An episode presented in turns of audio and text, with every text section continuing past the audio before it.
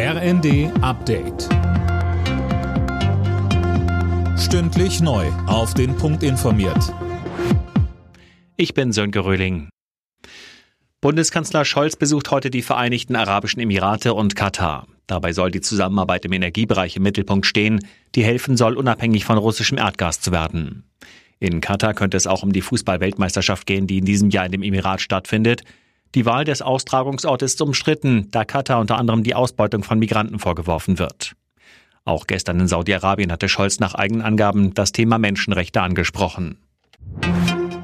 Russlands Außenminister Lavrov hat vor der UNO-Vollversammlung Kritik an den Referenten in der Ukraine zurückgewiesen.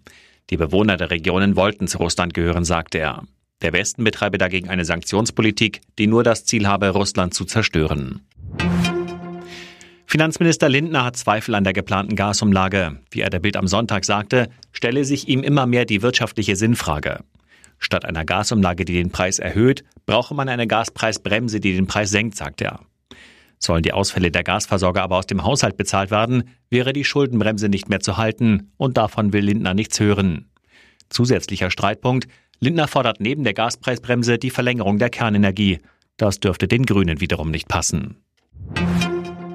Wirbelsturm Fiona hat an der kanadischen Ostküste schwere Schäden verursacht. In einigen Gebieten wurde der Notstand ausgerufen. In Neufundland sollen zwei Frauen durch den Sturm ins Meer gerissen worden sein. Eine konnte gerettet werden, die andere gilt noch als vermisst. In der Provinz Nova Scotia wurden zahlreiche Dächer abgedeckt, Strommasten und Bäume abgeknickt und Straßen überflutet. Hunderttausende Menschen im Osten Kanadas waren zwischenzeitlich ohne Strom. Alle Nachrichten auf rnd.de